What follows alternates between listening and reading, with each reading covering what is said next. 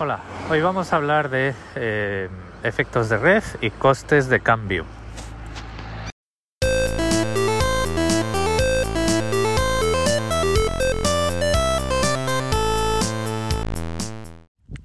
Cuando se trata de eh, captar usuarios y retener usuarios de nuestros servicios o productos, hay dos fuerzas que entran en juego. Una son los efectos de red, bueno, puede haber más, ¿vale? Pero dos de estas fuerzas son los efectos de red y los costes del cambio. Los efectos de red, pues eh, todos los conocemos de estos últimos tiempos revueltos en las redes sociales. Eh, quiere decir que, pues cuantos más usuarios tiene em, un determinado producto o servicio, más usuarios atraen. Por ejemplo, pues tú estás en Facebook, eh, un amigo tuyo te ve y dice, ah, pues yo no estoy en ninguna red social, pues escojo Facebook porque es donde está eh, mi amiguete. Em, con em, programas, eh, aplicaciones pasa lo mismo. Es decir, yo por ejemplo produzco una imagen en formato de Photoshop, y si hay gente que a lo mejor entra en el mercado de, o en la actividad de editar imágenes y dice, bueno, pues eh, este, hay, hay, un montón de usuarios, entre los cuales está Gabriel, que utilizan Photoshop, pues yo voy a aprender Photoshop. Ese es el efecto de red y el efecto de red em, atrae usuarios a tu producto. Em, cuando se trata de retener usuarios, lo que tú quieres o lo que tú eh, con lo que tú puedes jugar o lo que te ayuda son los costes del cambio. Es decir cuánto cuesta que un usuario se vaya de mi producto de mi servicio de mi plataforma em, en el ejemplo de Photoshop para que alguien se vaya eh, de Photoshop tienen que existir un montón de cosas que es eh, pues un conversor de formatos para que yo pueda recibir archivos de Photoshop y convertirlos a, por ejemplo, GIMP, si es lo que quiero utilizar, em, tengo que aprender a utilizar otro programa y, bueno, no en el caso de GIMP, porque es software libre, pero si no fuese software libre, tendría que pagar una copia de la, una licencia para utilizar este programa. ¿Vale? Em, y luego pues posibles errores en ese software de conversión y toda una serie de cosas.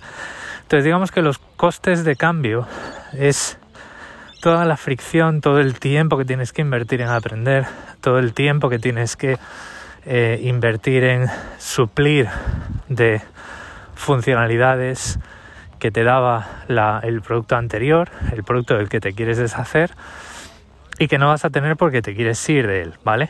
Y todos, por ejemplo, podemos poner un montón de, un montón de em, eh, ejemplos de distintos tipos. Por ejemplo, si tú utilizas ah, el ecosistema de Apple, tienes un Mac, un iPad, un reloj y eh, un iPhone. Eh, si quieres mm, prescindir de una de estas de estas esquinas del ecosistema de Apple, pues vas a empezar a ver cómo pierdes eh, funcionalidades y pequeños em, pequeños servicios y pequeñas características que te hacían la vida más fácil o más feliz, porque se integran todos muy bien. Por ejemplo, si te deshaces del iPad, ¿con qué lo vas a sustituir? ¿no? Las eh, tablets Android, eh, yo creo que todos estamos de acuerdo en que están bastante por detrás. A lo mejor para lo único que lo quieres es para leer libros electrónicos, pero claro, vas a perder la pantalla en color, vas a perder ciertas cosas.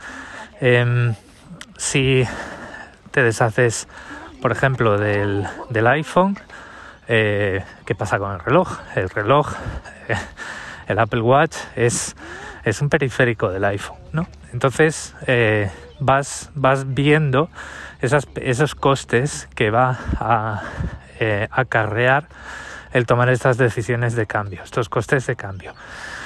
El lunes hablábamos de eh, dejar de utilizar Chrome y dejar de utilizar em, los navegadores de Google o los navegadores que fuesen a implementar esta, esta historia del Web Environment Integrity. Eh, claro, esto pues tiene un coste de cambio. En, el grupo de Telegram ha habido una conversación eh, que hablaba de cosas eh, como por ejemplo que hay webs que no funcionan con Firefox.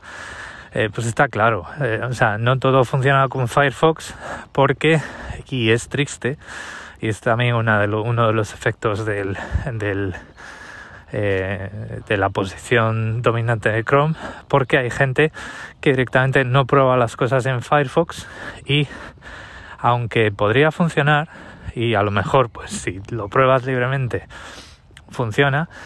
Como no quieren dar soporte a eso, pues te dicen que no puedes utilizar eh, tal o cual web o tal o cual servicio en Firefox. A mí me pasa, por ejemplo, con Riverside cuando me invitan a grabar un podcast y utilizamos esta plataforma, pues yo tengo que ir a mi eh, distribución de Linux y descargarme la última versión de Chromium porque es el navegador con el que funciona. Eh, con Firefox yo no lo he podido hacer funcionar.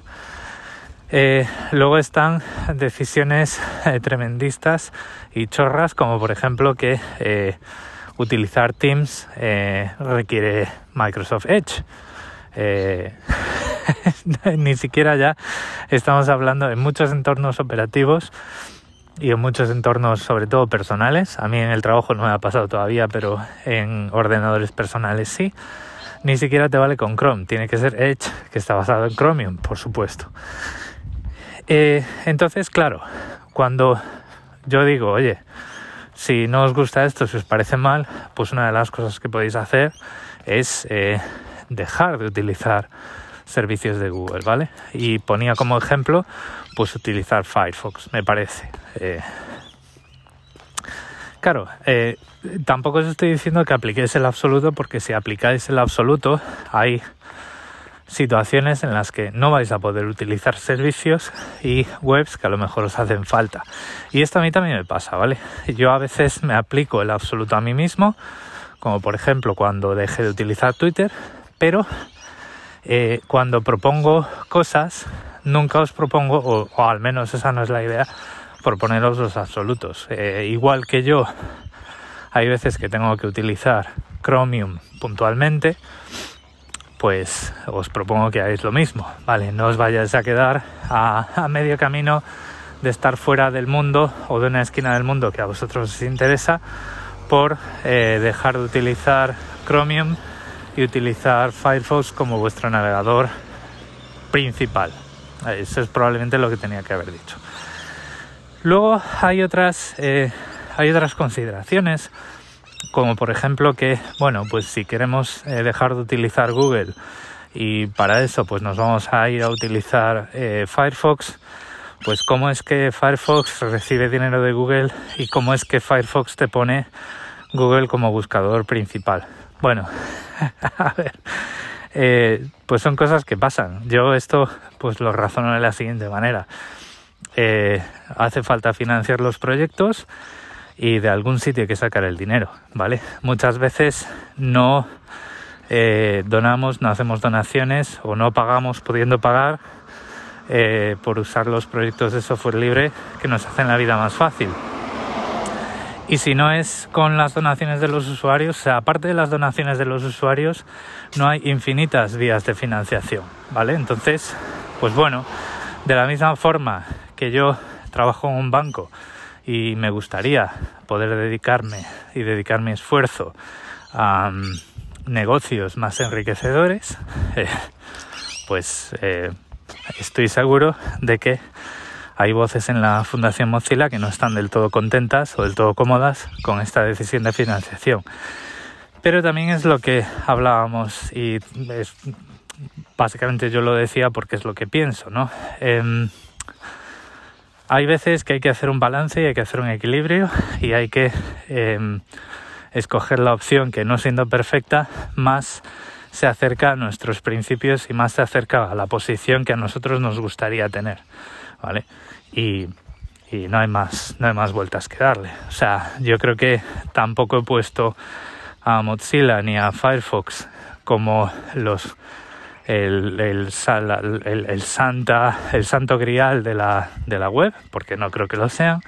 No lo sé, pero no creo que lo sean. Y además, como os decía el otro día, hay por ahí un artículo que todavía tengo que leer que cuestiona, eh, de alguna forma cuestiona fuertemente las vías de financiación de la Fundación Mozilla y creo que es, de recibo eh, este tipo de cosas también estar informado.